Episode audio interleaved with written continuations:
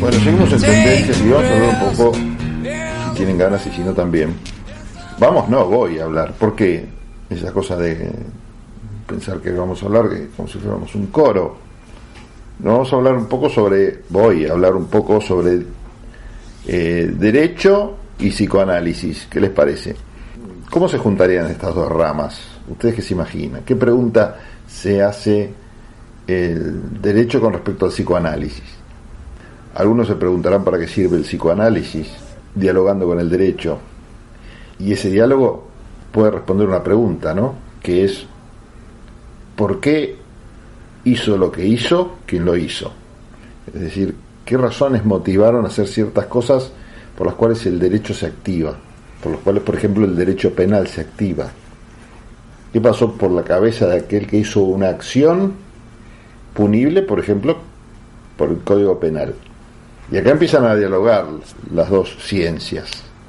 Después discutiremos si el derecho es una ciencia o no, si, si, el psicoanálisis es una ciencia o no, pero que existe, existe un diálogo en algún momento entre el psicoanálisis y el derecho. Aunque algunos se preguntarán si es natural este diálogo que acabo de escribir. Bueno, descrito así como lo hice yo recién, parece que sí, pero en realidad y esto se ve mucho en la bibliografía, no hay mucho diálogo entre las dos ciencias. Uno lo puede ver en el, en el derecho. En los libros sobre derecho poco se habla sobre psicoanálisis. Una explicación puede estar dada en que una de las disciplinas se remonta a los primeros pasos de la civilización occidental, el derecho, y la otra recién a los primeros del siglo XX, el psicoanálisis, o los últimos, el XIX. Entonces son dos supongamos que son dos personas, bueno, son dos personas que no se vieron las caras durante un par de milenios, ¿no? Y eh, como que les cuesta iniciar un diálogo. Hay algunos autores que explican que la razón por las cuales estas dos disciplinas les cuesta esta suerte de diálogo se puede encontrar en el propio discurso jurídico, que en tanto discurso sobre el poder y que ejerce el poder, tiende a ocultar a través del silencio y el secreto sus técnicas de manipulación social, entonces trata de evitar someter a la luz las cosas que hace, ¿no? Esta puede ser una explicación. Una razón más rebuscada es para los que hablan de la condición de ciencia positiva del derecho, esto siempre y cuando uno considere al derecho como una ciencia positiva. Si uno habla con Kelsen, por ejemplo, le dirá que ni siquiera es ciencia el derecho y cuando se habla de psicoanálisis, muchos teóricos lo engloban en una, como una ciencia conjetural. Pero en algo se parece en el derecho del psicoanálisis, ¿no? Es que tampoco hay unidad de, criterios que están, están ambas en constante evolución. ¿Qué es el derecho? ¿Qué es el psicoanálisis? Bueno, es una respuesta que ni hablando con muchos abogados, ni hablando con muchos psicoanalistas, uno puede llegar a encontrar alguna respuesta clara. Lo que sí podemos decir es que, así como con el psicoanálisis no hay muchos diálogos, sí con la psiquiatría el derecho tiene un poco más de diálogo. ¿Por qué? Y porque se trata de un diálogo entre dos ciencias más positivistas, que están hasta más en el caso de la psiquiatría es más legitimada en el campo jurídico, más legitimada que, el propio psicoanálisis. Muchos coinciden que Michel Foucault fue uno de los que emprendió este análisis que venimos haciendo, o que vengo haciendo, sigo con este doble, parezco, ¿cómo se llama el personaje este, el Señor de los Anillos? Gollum era el que hablaba en plural. Bueno, parece ser, como venía diciendo al comienzo, esto de hablar en plural, ¿saben por qué? ¿No? Hago un pequeño paréntesis. Es, una forma de tratar de reducir el egocentrismo en, la forma de hablar. Porque si me refiero a lo que yo dije, a mí me suena chocante. En cambio, si juego eh, la forma en que construyo las oraciones usando los plurales, creo que pasa más desapercibido el tema del ego.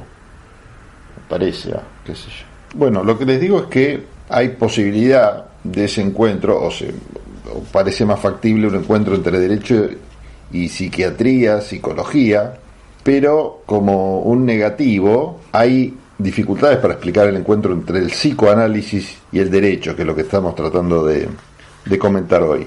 Michel Foucault intentó explicar un poquito este tema. ¿Y qué decía este hombre?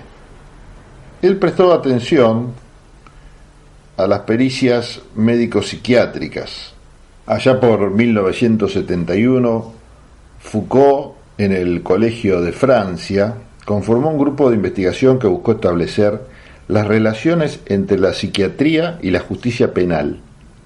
Y así llega al Affaire Rivière, un caso criminal relatado en los Anales de Higiene Pública y de Medicina Legal de 1836.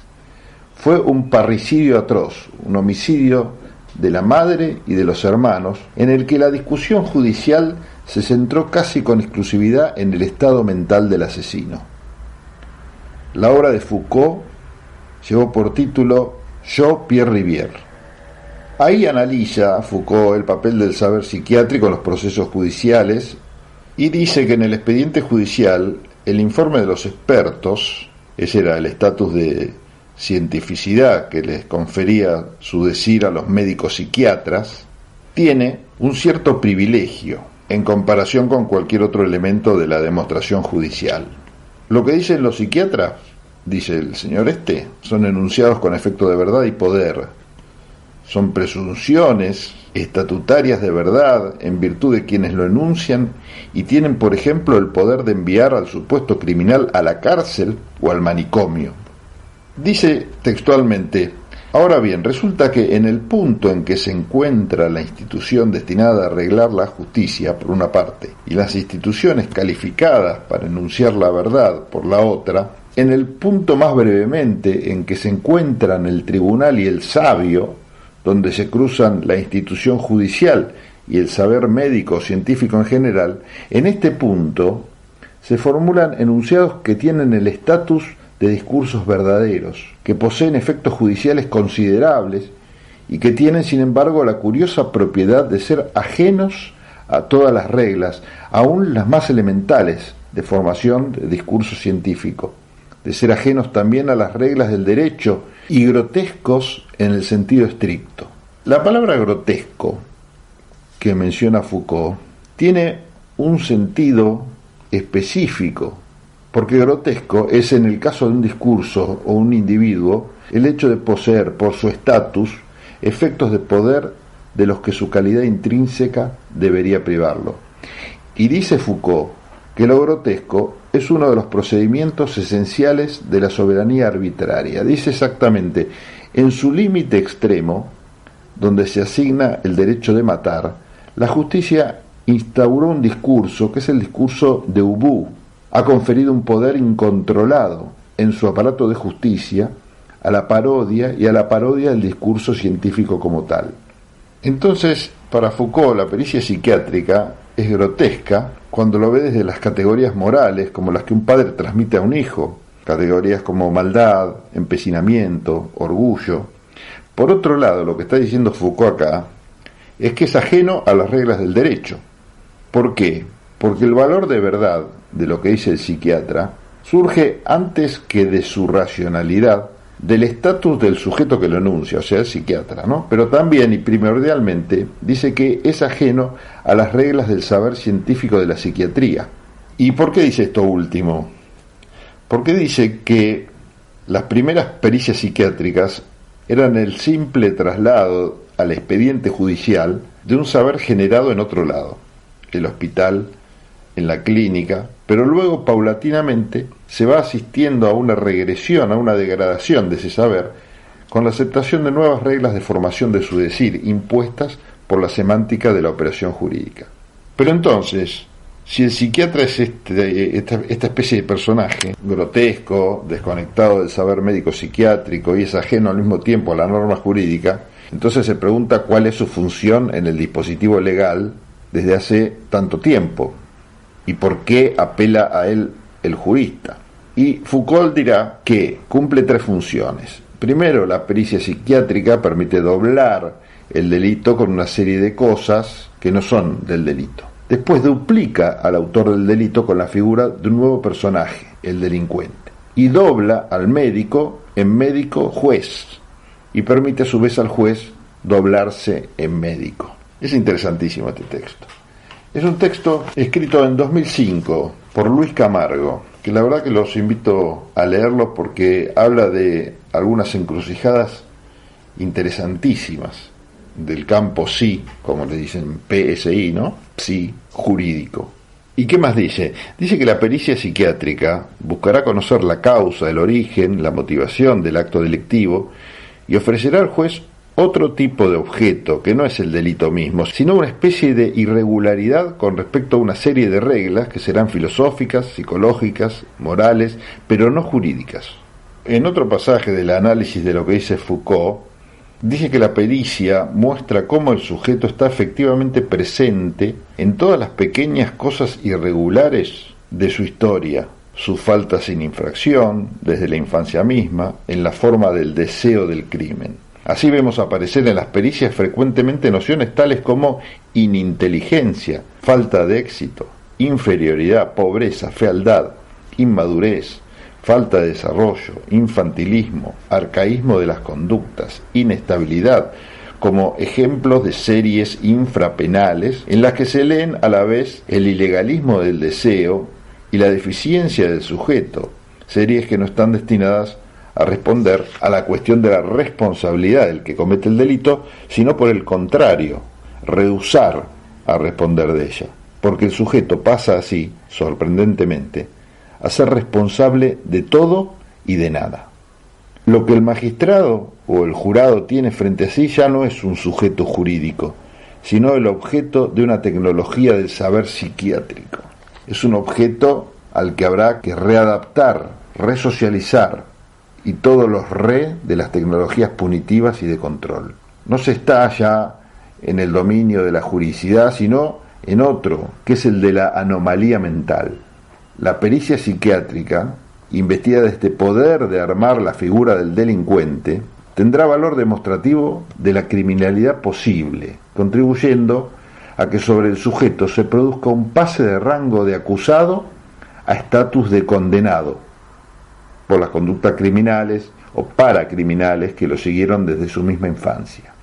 Entonces, sigue diciendo que convertido en juez, el psiquiatra hará actas de instrucción y el juez al sancionar no, no sancionará la infracción, sino que podrá darse el lujo, la elegancia o la excusa de imponer a un individuo una serie de medidas correctivas de readaptación, de reinserción, y así el bajo oficio de castigar se convierte en el oficio de curar. La pericia psiquiátrica, entre otras cosas, sirve a esa inversión, dice Foucault. Y después el autor se pregunta, ¿qué se le pide al psiquiatra? Se le pide que diga si es peligroso, si es susceptible de sanción penal, si es curable o readaptable, es decir, que ley y saber médico se aunan para responder a la emergencia de un nuevo tipo de poder, que no es ni médico ni jurídico, que es el poder de normalización. Este surgimiento de poder de normalización no buscó apoyo en una sola institución, sino que fue extendiendo su soberanía en las sociedades disciplinarias a través de distintas técnicas, entre las cuales el problema de la criminalidad, la cuestión es que no se trata ni de responsables de delitos o inocentes, ni de enfermos o no enfermos, sino de anormales. Y es en ese campo, como dice Foucault, no de oposición, sino de gradación de lo normal a lo anormal, donde se despliega efectivamente la pericia médico-legal. La pericia, en tanto práctica que concierne a los anormales, transforma tanto el poder judicial como el saber psiquiátrico para erigirse en instancia de control del anormal, por oposición a control del crimen o de la enfermedad. Este ha sido el diálogo entre el psiquiatra y el juez. Y sigamos con otro autor, con Freud. Si algo enseña Freud desde el inicio de su obra, es que las fronteras entre lo normal y lo patológico, con el descubrimiento del inconsciente, quedan ineluctablemente cuestionadas. En segundo lugar, está la posición ética del análisis respecto a la relación de las mociones inconscientes del sujeto con lo que podrían ser sus actos delictivos. ¿Y qué dice Freud? Textual. Dice, precisamente por su existencia universal, el complejo de Edipo no se presta para derivar conclusiones sobre la culpabilidad. De hacerlo, llegaríase fácilmente a la situación admitida en una conocida anécdota. Ha habido un robo con fractura. Se condena a un hombre por haber hallado en su poder una ganzúa. Leída la sentencia, se le pregunta si tiene algo que alegar y sin vacilar exige ser condenado además por adulterio, pues también tendría en su poder la herramienta para el mismo. Deja claramente sentado Freud, así, que la culpabilidad debe fundarse en otro lado que en aquello que estructura al psiquismo humano. Colorario de este punto, el psicoanalista queda advertido del poder de su acto para rehusarse a ser director de conciencia y mucho menos juez de los actos de sujeto alguno. Se percibe de tal modo que los desdoblamientos que Foucault constata en la pericia psiquiátrica serán particularmente resistidos por el psicoanálisis y deberá ser otra la posición del discurso analítico en el encuentro con el jurídico. Vamos a ver qué dice el creador del psicoanálisis, qué dice Freud y cómo se acerca al mundo del derecho.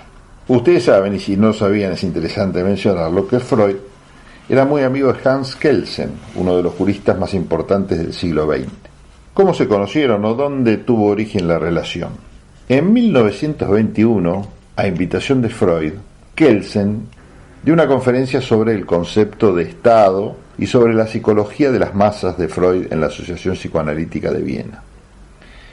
En la discusión que siguió tomaron parte, además de Freud, sus alumnos Bernfeld, Federn, Otto Rank, Reich, Silverer. Más tarde Kelsen publicó en una revista creada por Freud llamada Imago un texto ampliado de la conferencia. La cuestión es que Kelsen estaba bastante empapado de psicoanálisis. Freud no se calla la boca y dice que difiere de lo que en otros aspectos es una crítica comprensiva y hábil en el trabajo de Kelsen, cuando dice que dotar al alma colectiva de una organización de este tipo es una hipóstasis, es decir, implica atribuirle independencia de los procesos mentales del individuo. Lo anecdótico se refiere a una circunstancia que relata un biógrafo de Kelsen y que implicara a Freud y a un alto funcionario que a la sazón, según investigaciones biográficas, resultara ser el propio Kelsen. En la primavera de 1926, un paciente de Reich lo había acusado a este judicialmente por practicar con él curanderismo, lo que hoy se diría el ejercicio ilegal de la medicina, a raíz de lo que consideraba un tratamiento perjudicial en su contra. Afortunadamente para este médico se demostró que el paciente era un desequilibrado, por lo que su testimonio no merecía crédito. Esta cuestión tiene que ver con la inimputabilidad. Esta circunstancia y la intervención personal de Freud ante ese alto funcionario decidieron el caso a favor de Reich, del médico. Ello motivó rápidamente que Freud escribiera un librito que tituló Análisis profano, en defensa de la práctica del psicoanálisis por los no médicos. En el plano del corpus teórico de la obra freudiana, lo que más notoriamente se recorta como herencia del campo de lo jurídico son los desarrollos analíticos que Freud construye alrededor de dos actos propios de la humanidad, el incesto y el parricidio. El crimen, incesto y parricidio aparecen en la cultura con un valor genético, en tanto son la causa de la ley la externa y la interna. Todo lo que constituye el complejo nuclear de la neurosis, tal como Freud denominó al complejo de Edipo, tiene su basamento en estos dos actos que por definición obtienen su estatuto en tanto transgreden la norma. En 1927 decía Freud que no cabe atribuir al azar que tres obras maestras de la literatura universal traen el mismo tema, el parricidio. Tal es, en efecto, el tema del Edipo de Sop, el tema del Edipo de Sófocles, del Hamlet shakespeariano y de los hermanos Karamazov. Y en los tres aparece también a plena luz el motivo del hecho, la rivalidad sexual por una mujer. Pero no es en el análisis psicoanalítico de una obra literaria y de su autor, como es el caso del texto citado, donde Freud va a desarrollar al extremo las consecuencias de conceptualizar alrededor de un crimen, el parricidio. Es en el campo de la psicología de las masas, del análisis de los determinantes que unen a los hombres entre sí en una sociedad. Aquí se recomienda la lectura de Totem y Tabú de 1912, textos considerados capitales para seguir los desarrollos freudianos al respecto de estos temas, donde propone, en el camino de develar a partir de la experiencia analítica los problemas más recónditos de la naturaleza de la primitiva historia de la humanidad, demostrar el origen de la ley universal a partir del crimen primordial, dando cuenta así que el hombre y la cultura comienzan a partir del crimen y la ley. Freud enlaza ahí el sentimiento inconsciente de culpa con el drama del complejo de Edipo, en tanto lugar donde se entraman los dos crímenes mencionados, incesto y parricidio. Luego en la posguerra vuelve a dedicarse en 1920 al estudio de las relaciones entre la psicología individual y la colectiva y escribe un libro que se llama Psicología de las masas y análisis del yo. En este libro Freud pone de relieve la circulación de la libido sexual entre quienes conforman la masa, las identificaciones y el lugar del padre en ella, a través del análisis de dos masas artificiales, la iglesia y el ejército. Retoma entonces el mito de la horda primitiva que, inspirado por Darwin, había trabajado en el libro que mencionamos recién, Totem y Tabú. El tercer texto en el que Freud trabaja la cuestión de los cimientos de la civilización y por ende de las normas, aunque en este caso se dedica más a las religiosas que a las jurídicas, es un libro que se llama El porvenir de una ilusión, de 1927. Ahora ya cuenta con dos conceptos, Princeps, de su teoría, el super yo y la pulsión de muerte. En este libro destaca que la civilización se basa en la coerción y en la renuncia a las pulsiones y que una de las características de la evolución de las sociedades consiste en la transformación paulatina de la coerción externa en coerción interna por la acción de esa instancia especial que es el super yo, que va acogiendo la coerción externa entre sus mandamientos. Desde ahí continúa con su análisis y analiza las ideas religiosas, destacando su carácter ilusorio en el sentido de realizaciones de los deseos más antiguos, intensos y apremiantes de la humanidad. En estos textos se evidencia con claridad cómo Freud, tomando la vertiente del mito, la horda primitiva, para explicar la conformación de una sociedad, adhiere al modelo ius naturalista de Hobbes, quien plantea un estado de naturaleza, en donde en el Leviatán de Thomas Hobbes en el cual, en este estado de naturaleza, hipotéticamente, los hombres serían iguales y libres, siendo necesario para salir de este estado un acuerdo entre los hombres, lo que equivale a qué, complete usted, querido oyente, a un contrato, exactamente. Y ahí está el Estado, el acuerdo entre los hombres, que sería la antítesis de aquel estado de naturaleza, planteado este como un momento de guerra de todos contra todos. De ahí la necesidad del pacto.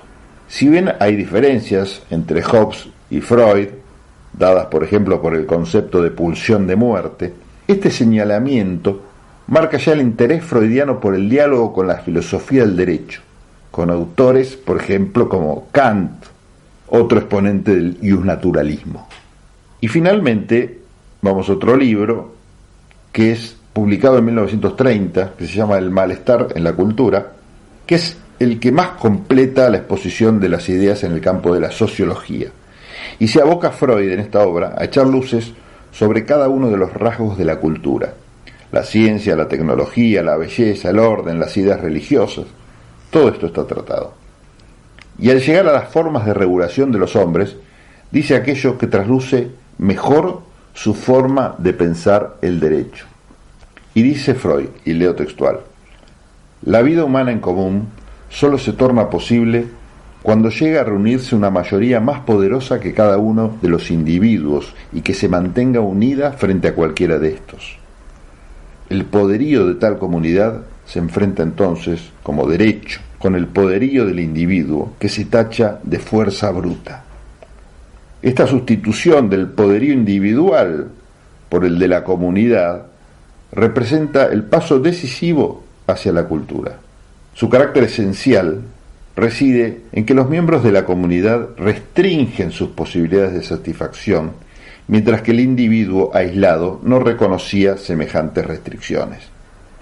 Así pues, sigue diciendo Freud, el primer requisito cultural es el de la justicia, o sea, la seguridad de que el orden jurídico, una vez establecido, ya no será violado a favor de un individuo sin que esto implique un pronunciamiento sobre el valor ético de semejante derecho.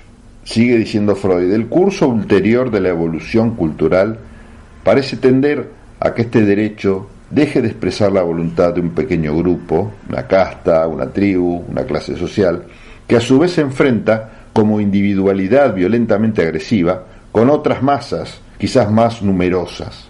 El resultado final ha de ser el establecimiento de un derecho al que todos, o por lo menos todos los individuos aptos para la vida en comunidad, hayan contribuido con el sacrificio de sus instintos, y que no deje a ninguno, una vez más, con la mencionada limitación, a merced de la fuerza bruta. Esto dice Freud en El malestar en la cultura de 1939. En este texto da todo su alcance a la pulsión de muerte como aquello que sostiene una tendencia agresiva estructural, innata y autónoma del ser humano mostrando cómo esta agresión puede ser introyectada, es decir, dirigida hacia el propio yo, incorporándose a este en calidad de super yo, que es la instancia que asume la función de conciencia moral. La tensión creada entre este super yo y el yo, como subordinado a él, Freud la califica de sentimiento de culpabilidad, que se manifiesta en forma de necesidad de castigo. Para completar esto que estoy diciendo, habría que citar también un par de textos de Freud que se dirigen específicamente a la cuestión judicial o forense.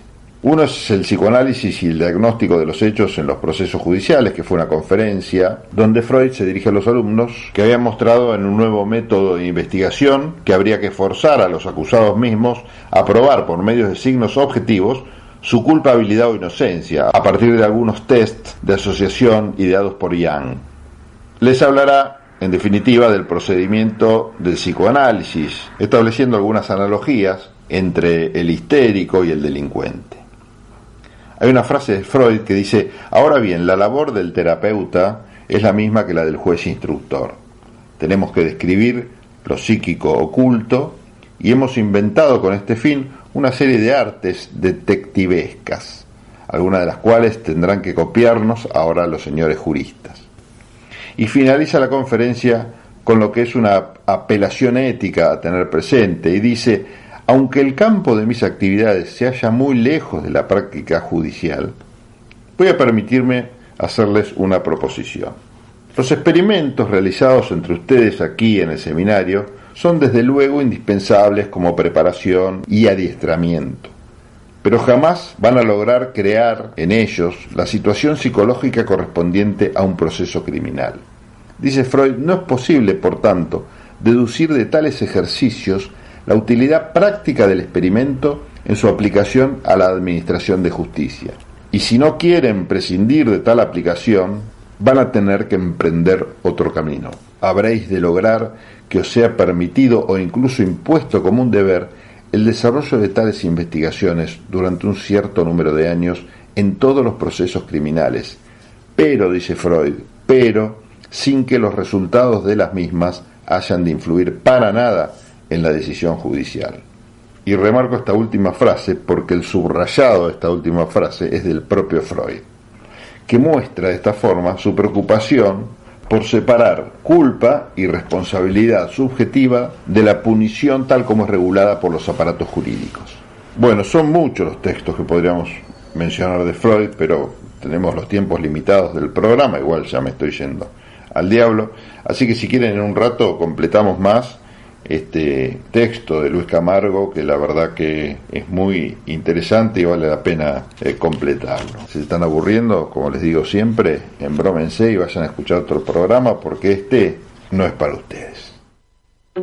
Tendencias. Conte de testamento, conte de tenaz, conte de totalitario, conte de trans